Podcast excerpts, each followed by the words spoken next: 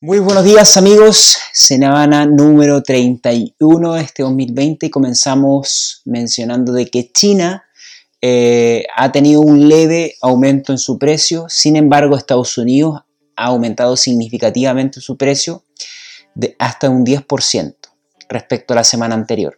Si bien es importante decirles que aún el precio está por debajo del costo de producción, pero deja con una sensación de que el mercado se está recuperando.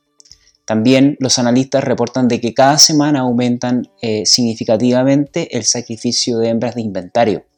Y esto sin duda va a repercutir eh, fuertemente en la capacidad de producción de Estados Unidos, ya que todos sabemos que venía fuertemente compitiendo en el mercado internacional y esta reducción de inventario sin duda que eh, le va a repercutir y le va a desfavorecer en los próximos meses cuando eh, existe una regulación del mercado.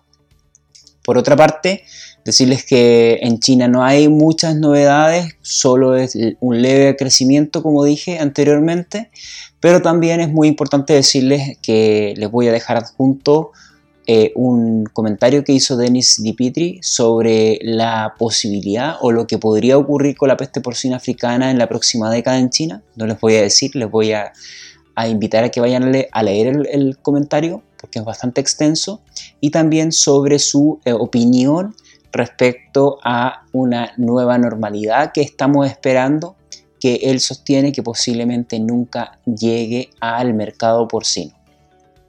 Decirles que en México eh, aún lamentablemente no podemos publicar los precios eh, debido a que estamos en conversaciones para que podamos hacerlo cuanto antes. Sin embargo, hablé con un productor que sostuvo que el mercado se está recuperando y que existen eh, acciones muy positivas y que también la curva de, em, de producción y exportación están aumentando.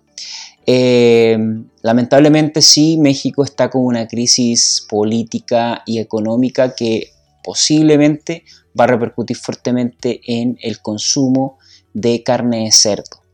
Colombia ha registrado nuevamente un alza en su precio en la moneda local, sin embargo, en expresada en moneda dólar, este se mantuvo.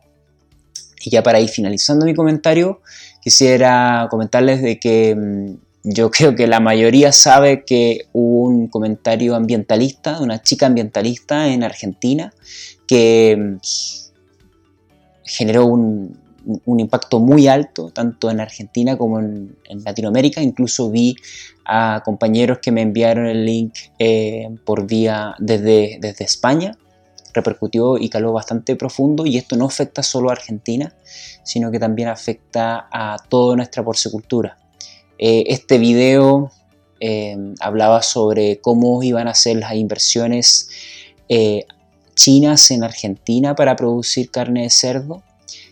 si bien esto es muy positivo para la producción porcina en Argentina, ya que obviamente va a transformar en hacer un, un proveedor muy importante de proteína para China, Argentina, pero creo que el cómo eh, comunicamos, el cómo se iban a hacer estas inversiones, no fueron eh, de la mejor forma dichas ni comunicadas, porque creo que más que entrar en titulares o, o noticias que sean de alto impacto, que si bien son muy positivas, tenemos que centrarnos muy bien en comunicar de manera estratégica. Creo que también hay que hacer un mea culpa en que creo que hay que ser mucho más cauto en cómo comunicamos las cosas, en cómo lo hacemos y que obviamente también esas inversiones lleguen para favorecer la mayor cantidad de productores, de personas.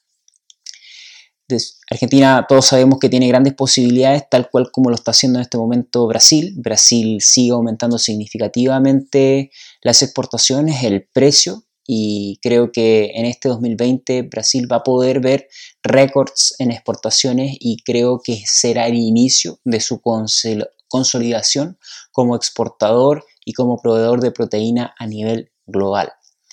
Y sin más, un gran abrazo a todos los lectores. Estoy muy contento. Estamos ahora compartiendo en redes sociales. Tuvimos 1200 vistas en, en el reporte la semana pasada y bueno, cada vez me sorprendo más. Soy uno más que está aumentando su forma de comunicar este reporte. Antes lo hacía por vía YouTube y solo vía correo y ahora también estamos compartiendo en redes sociales, las cuales están ampliando mucho más este tipo de comentarios y reportes. Y como siempre, agradecer a los patrocinadores porque gracias a ellos podemos seguir haciendo esto que me apasiona, comunicar el mercado y también ayudarles y ser un portavoz de las acciones que estamos haciendo como sector. Hasta pronto.